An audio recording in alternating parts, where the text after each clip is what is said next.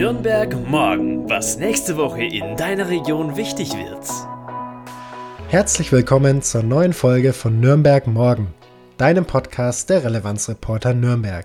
Wir haben es uns zur Aufgabe gemacht, für dich und die ganze Region Lokaljournalismus zu machen. Und das konstruktiv, unabhängig und gemeinwohlorientiert. Ich bin Julian und heute ist Sonntag, der 20. November 2022. Es geht mit großen Schritten auf die Weihnachtszeit zu und das spiegelt sich auch in der heutigen Folge wieder. Denn der Christkindlesmarkt startet am Freitag. Es ist der erste nach zwei Jahren Corona-Pause. Ich sage dir, was du zum Großevent in der Innenstadt wissen musst. Außerdem, die Stadtpolitik ist diese Woche vor allem in ihren Ausschüssen beschäftigt. Unter anderem geht es um den aktuellen Sachstand beim Opernhaus. Und du bist gefragt. Unser Reporter Philipp möchte in seiner Community-Recherche wissen, was du über die E-Scooter in der Stadt denkst. Dazu hat er eine persönliche Nachricht für dich. Hört alle zu, was euch das Christkind sagt. So heißt es im Prolog, den das Christkind jedes Jahr am ersten Tag des Christkindlesmarkts aufsagt. Schon viele Jahrzehnte ist der Text des Prologs gleich und vielleicht gehörst auch du zu den Leuten, die den Text sogar mitsprechen können. Jemand, der den Text auf jeden Fall einwandfrei kann, ist Theresa Windschall. Sie ist nämlich auch in diesem Jahr das Christkind und damit die Hauptperson beim Prolog. Das Nürnberger Christkind hat eine Amtszeit von zwei Jahren und Windschall ist aktuell in ihrem zweiten Jahr. Zwar ist der Markt 2021 ausgefallen, trotzdem war sie auch da aktiv. Wir bei den Relevanzreportern haben zum Beispiel in unserer Weihnachtsfolge im letzten Jahr mit ihr gesprochen. Also falls du das nochmal anhören möchtest, du findest das Interview in Folge 30. Aber natürlich zu diesem Jahr. Insgesamt wird dir der Markt wieder bekannt vorkommen, denn der Kern auf dem Hauptmarkt bleibt weitestgehend gleich, aber die Besucherströme sollen anders verteilt werden. Schließlich kommen da pro Jahr schon mal bis zu zwei Millionen Besucher und mehr in die Innenstadt. Auch unabhängig von Corona war es deshalb geplant, mehr Raum zu schaffen. Deshalb gibt es in diesem Jahr auch keine Bühne und die Gastrobuden sind eher am Rand des Hauptmarktes zu finden. Und natürlich findet der Markt auch nicht nur am Hauptmarkt statt, es gibt wieder die Kinderweihnacht am Hans-Sachs-Platz und auch den Markt der Partnerstädte. Und leider bleibt auch der Christkindlesmarkt nicht von der Inflation verschont. Der Glühwein wird nämlich 4 Euro kosten und damit ist er einen Euro teurer als im Jahr 2019. Der Kinderpunsch wird im Schnitt 3,50 Euro kosten und auch der ist dann einen Euro teurer als vorher.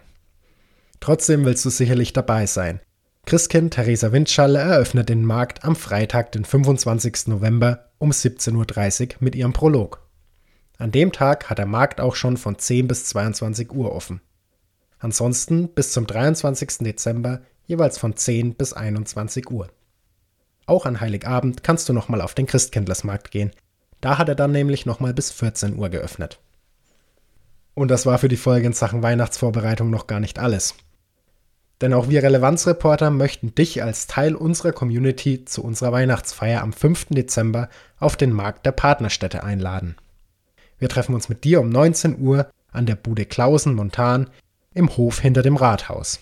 Wir freuen uns sehr darauf, mit dir bei einem Glühwein anstoßen zu können, also komm gerne vorbei. Aber kehren wir von der beschwingten Vorweihnachtsstimmung zurück in den November. Denn auch die Stadtpolitik hat in dieser Woche einiges an Arbeit zu erledigen. Das findet weniger in der großen Stadtratssitzung statt, sondern vielmehr in den Ausschüssen und den Kommissionen. Und da kann ich dir mal aufzählen, was da ansteht. Die Politikerinnen und Politiker treffen sich nämlich im Werksausschuss Stadtentwässerung und Umweltanalytik, im Bau- und Vergabeausschuss, im Schul- und Jugendhilfeausschuss und auch im Kulturausschuss. Da geht es in dieser Woche hauptsächlich um die Jahreskontrakte für das Jahr 2023. Da wird dann aufgeführt, was die Kultureinrichtungen wie Museen, der Bildungscampus, das Kunstkulturquartier oder die Meistersingerhalle im kommenden Jahr anbieten. Außerdem tagt auch noch ein weiteres Gremium, das sich ganz stark mit der Kultur in Nürnberg beschäftigt, nämlich die Opernhauskommission.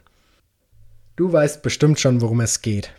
Das Opernhaus ist jetzt schon seit längerem eines der Stadtgespräche. Das Gebäude aus dem Jahr 1905 muss unbedingt saniert werden und das dauert wohl bis weit in die 2030er Jahre hinein.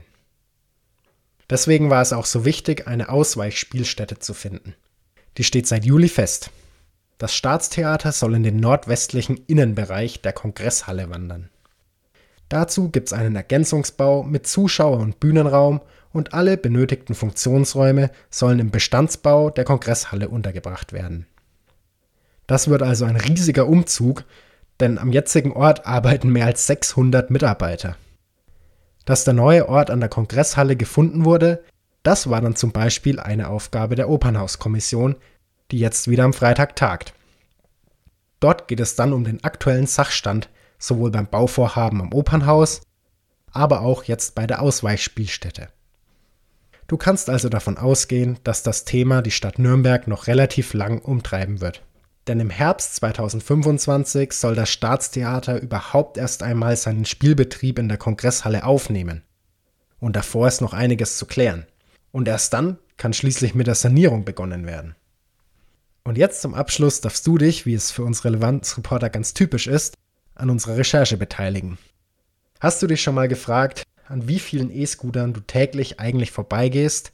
Nutzt du sie selbst gerne oder sind sie dir ein Dorn im Auge? Wir möchten von dir wissen, was du denkst. Für uns ist es super wichtig, deine Perspektive in unsere Recherche mit einfließen zu lassen.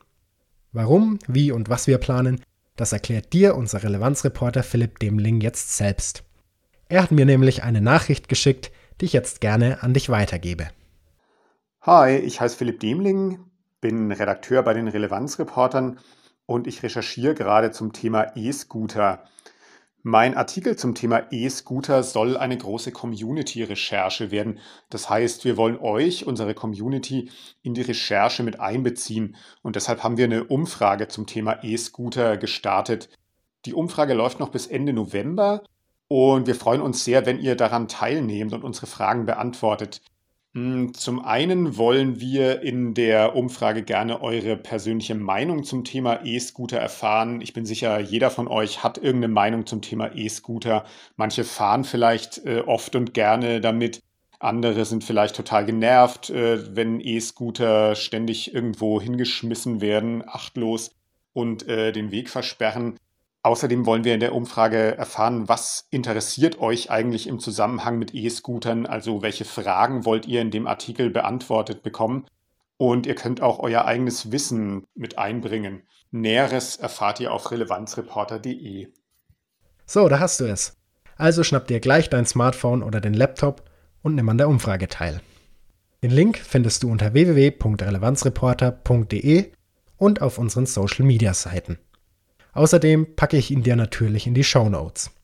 Schon mal an dieser Stelle vielen Dank für deine Teilnahme. Und jetzt war es das auch schon wieder für mich in der heutigen Folge von Nürnberg Morgen. Ich bin Julian, ich wünsche dir eine tolle Woche und natürlich auch schon mal viele coole Besuche auf dem Christkindlesmarkt. Bis bald. Nürnberg Morgen, ein Themenausblick der Relevanzreporter Nürnberg. Konstruktive Lokalnachrichten zum Mitgestalten auf www.relevanzreporter.de